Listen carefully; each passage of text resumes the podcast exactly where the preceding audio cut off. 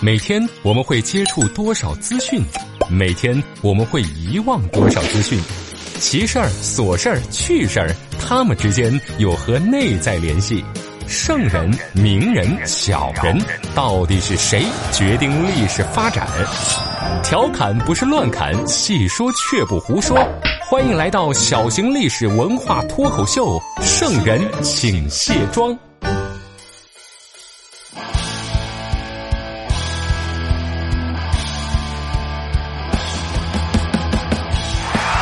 您现在收听到的是《圣人请卸妆》，我是刘佳。这眼瞅着呀，马上就要过年了。节目一开始呢，先跟大家说一声新年好啊！在这一片祥和的气氛当中呢，没有什么事情，那是一句大过年的解决不了的。如果有，那这事儿呢，呵呵，肯定跟年终奖有关系。我知道呀，有很多听我节目的朋友呢，刚参加工作没多久，那今年没拿到年终奖，那这个也没有关系，大过年的对吧？哈哈，那点钱也不够你还蚂蚁花呗的。咱们今天呀，不聊这么伤感的话题。那大过年的嘛，咱们说说吃的东西。过年吃什么？这个问题呢，乍一想，那满脑子都是什么鸡鸭鱼肉呀。可是细想一下，很多朋友过年家里吃的食物呢，准备方面那可都是不太一样的。湖南这边的朋友会准备什么熏腊肉啊、猪血丸子呀；陕西那边我们家呢会准备一些挂面呀、腊牛肉之类的凉菜。说这些呢，那不是为了证明别的啊，就是想说清楚，我们北方人不是过什么节都吃饺子。其实呢，过年吃的呀，和咱们平时吃的也差不了多少。想吃什么动动手，再远的海鲜也能海购回来。不行的话呢，就去外面下馆子吃。可是几百上千年前的古人，他们过节聚会可以吃到什么东西呢？有没有咱们现在吃的这么丰盛呢？咱们今天就来一次穿越蹭饭之旅，看看古人到底吃的怎么样。走着。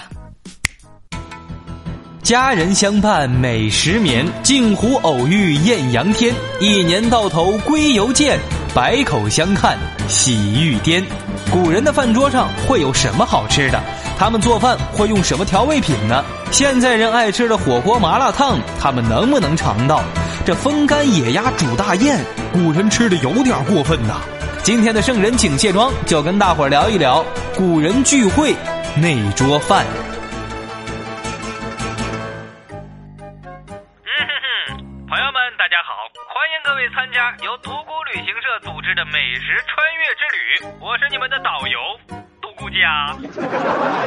刚才呢，有很多朋友呀在私底下问我说：“哎，嘉哥，古代吃的肯定特别好吧？食材新鲜，没有污染。那等会儿穿越回去，能不能把这个集合时间延长一点，让我多吃两口呀？” 在这儿啊，我给各位朋友们提个醒，那别想太多了。这古代的食物呀，食材新鲜方面呢，我可以保证。至于口感嘛，只能随缘了。各位想想啊，很多调料和食物它都是外来品。你想想，辣椒的原产地在南美洲，是航海大发现之后，在明朝末年传到咱们国家的。所以这穿越回去呢，至少辣椒炒肉那，你是吃不到了。没有辣，可是有麻呀。咱们中国呀，是花椒的原产地。而且花椒这个名字呢，最早有文字记载是在《诗经》里面，《诗经》里边收录的是西周时期的民间诗歌，所以这就说明呢，咱们国家的古人在两千多年前呀就已经开始使用花椒了。古人认为呢，花椒的香气还可以辟邪，所以有些朝代的宫殿呢，用花椒渗到涂料里边啊，用来糊墙，这种房子就叫椒房。还有呢，这个喜欢吃炒菜的朋友，那也得忍一忍。宋朝之前呀，咱们国家没炒菜，因为那会儿用来炒菜的铁锅，它还没被发明出来呢。提醒大概说到这里就可以了啊！再说下去，我怕各位把票都退了。来，咱们走，美食穿越之旅现在开始。朋友们，我们现在来到了战国时期的楚国地界。今天呢，咱们穿越之旅的第一顿饭就非常霸气啊！我们找屈原蹭饭吃，当然了啊，也不一定能见到人家屈原，因为这顿饭呀跟楚辞有着非常大的关系。楚辞的成书时间呢，应该是在公元前二十六年至公元前六年之间。刘向的《楚辞原书》呀，早就找不到了，后人只能间接通过被认为保存最完整的东汉王逸的《楚辞章句》和宋代洪兴祖的《楚辞补注》来追溯，揣摩一下原本的一个作品。根据《楚辞》里边的记载呢，那这里边好吃的东西可不少呀。咱们这趟来到战国时期呢，主要吃的是原生态美食。《楚辞大招》里边记载到的美食就有五谷谷米饭。这个菇米饭呢，可能有些朋友不太明白，我给大家说一下啊。古人会把茭白称为菇，草字头下面一个孤独的孤字。在唐代之前呢，茭白是被当做粮食作为作物培养的，它们的种子呢就叫菇米。可能北方的朋友吃的比较少啊，其实我就没怎么见过。但是菇在古代的地位还是很高的，除了土、黍、稷、粮、麦之外，它是一个主要粮食。它们几个合在一起呢，就被称为六谷。这个菇米或者说茭白吧，现在也有的吃。咱们现在世界上呢，只有咱们国家跟越南把茭白当做蔬菜栽培。说完主食，咱们再来看一看大招里边的硬菜，这里边有苍，哎，这就是黄鹂鸟。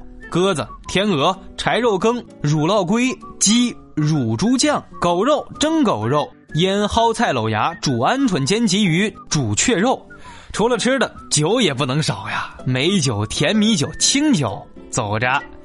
这样一讲，大家是不是觉得生活在战国时期相当幸福呀？那食材这么丰盛，但是需要注意啊，这里边有些山珍野味儿，咱们现在可不提倡吃啊。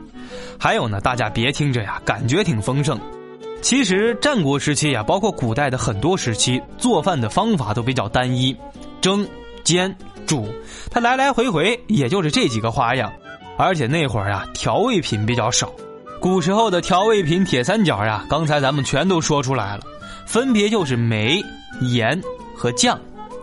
商王武丁呢，在《说命三篇》的下篇当中写到了：若做酒里，耳为曲孽。若作和羹，而为梅盐，也就是说呢，酒里呀必须要用曲镍做成，盐是咸的，梅是偏酸的。那做羹的话呢，必须得用到梅和盐进行调和。至于盐的历史呢，那就更早了。根据古书世本的介绍呢，炎帝时期就有叫肃杀做煮盐，而且根据近代甲骨文的发现呢，又有卢小臣这个名字。这个卢小臣呢，好像就是商朝晚期的一个盐官嘛。煤这种调味品呢，主要是利用它的果酸作为调料。在新石器时代早期的时候呢，人们已经知道怎么用这个煤酸来做饭了。根据考古发现。河南新郑裴李岗遗址当中出现的煤壶，安阳出土的商代铜鼎，曾经里边也发现了装满了已经碳化的煤壶，而且在殷墟的墓当中呢，有一处随葬铜鼎里边也有一颗煤壶，这些都证明呀，在很早的时候，古人呢就已经开始在吃这个煤了。至于酒的出现呢，那更是历史悠久呀，粮食出现了剩余，才会有人想起来酿酒。要不然吃都吃不饱，哪来多余的粮食搞这些发明实验呢？在仰韶文化遗址当中呢，发现的小口圆尖小底瓮和尖底瓶这些文物呢，都可以发现，在石器时代被当作酿酒、盛酒或者是喝酒的一个器皿。《战国策》里边也提到过：“帝女令仪敌作酒而美，尽之语，与饮而甘之。”看来这个酒作为饮料和调味品。在夏禹时期已经是相当流行了。最早的酒呢，属于这种谷物的天然酒。谷物粮食受潮发芽变霉，由微生作用呢进化成了糖化和酒化。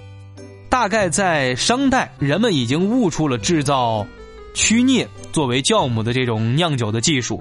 而且根据商代的考古发现呢，出土了有四个大口的罐，这里边装着陶。李跟枣，这就说明商代不仅掌握了怎么去酿酒，还能酿出这种果料的酒。所以咱们之前说到的盐、煤和酒，这就是三大古代调味品，至少在夏商周时代已经用于啊烹饪方面了。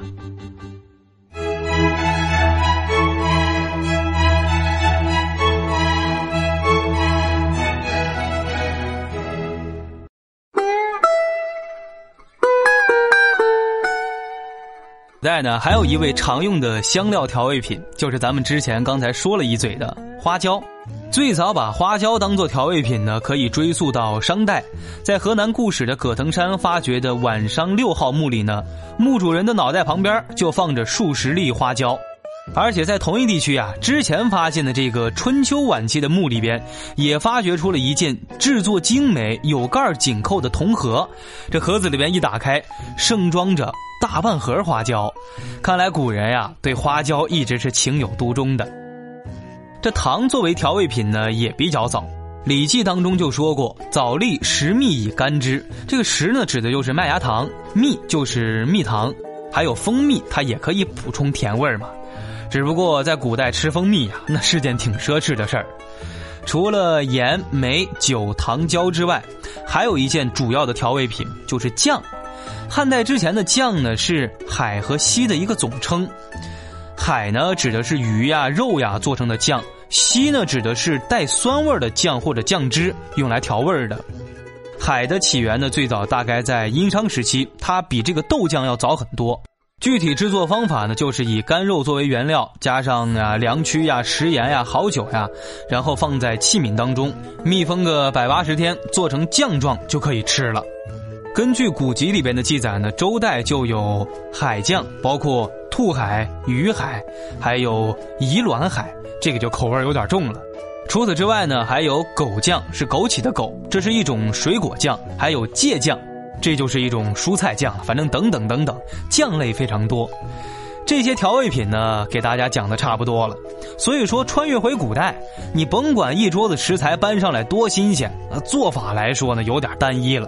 要不然搞上一大锅羹都炖进去，要不然食材搞上来配着酱吃，蘸着梅吃。就算把所有好吃的都给你供上来，跟过年一样招待你，让我感觉啊，那也吃的有点一般。所以呢，旅客朋友们，那咱们今天呀就不在这儿吃饭了，等会儿去下一个景点。说到这儿，那有些旅客朋友们肯定不太开心了。哎，独孤家，你这导游待遇很一般嘛。既然食材新鲜，做法一般，我们可以吃顿火锅呀。这位朋友，你非常有想法。走，我带大家继续穿越，看看古人怎么吃火锅。这阖家欢乐呢，朋友聚餐吃火锅绝对是最热闹的一顿饭了。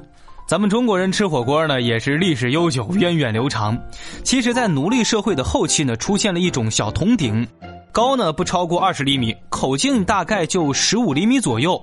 有的鼎呢跟炉是二者为一了，就在鼎中间呢铸有一个隔层，可以把这个鼎腹分成上下两部分。下面它有一个开口，你可以把炭火放进去，四周镂空作为通风的一个烟孔。鼎中间呀还夹着一个炭盘，人们就把这种类型的鼎呢叫做温鼎。哎，这就是古人吃的小火锅呀。汉代呢，也出现了一种被称为染炉或者染杯的小铜器。这个染呢，就是染缸的染。据说咱们说的染指就跟这个器物有关系。染杯或者染缸的结构分成三部分，主体是一个炭炉，上面呢有这个盛食物的杯，容积比较小，一般也就两百五十毫升到三百毫升左右。下面有承接炭火的一个盘，可以推断，这个就是古人单独使用的一个小火锅。一人面前一个锅，吃的时候呢，谁也别干扰。你手伸到我锅里夹肉，这个就叫染指了。到了唐宋时期呢，火锅开始流行了。官府和名流大咖的家里，谁家请人吃饭还没个火锅呀？到了五代时期呢，出现了五格火锅，就是把火锅分成了五个格子，供客人涮肉。那会儿的火锅呢，又叫暖锅，是一种铜制的；还有一种呢是陶制的，主要作用就是煮肉。清代呢，各种涮肉火锅已经成为了宫廷冬季必备的一个佳肴了。据说有记载啊，在嘉庆皇帝登基的时候，在盛大的宫廷宴席当中，除了各种的山珍海味之外，他还特地用了一千六百五十只火锅宴请大家吃饭。这算是咱们国家历史上最阔气的一顿火锅宴了。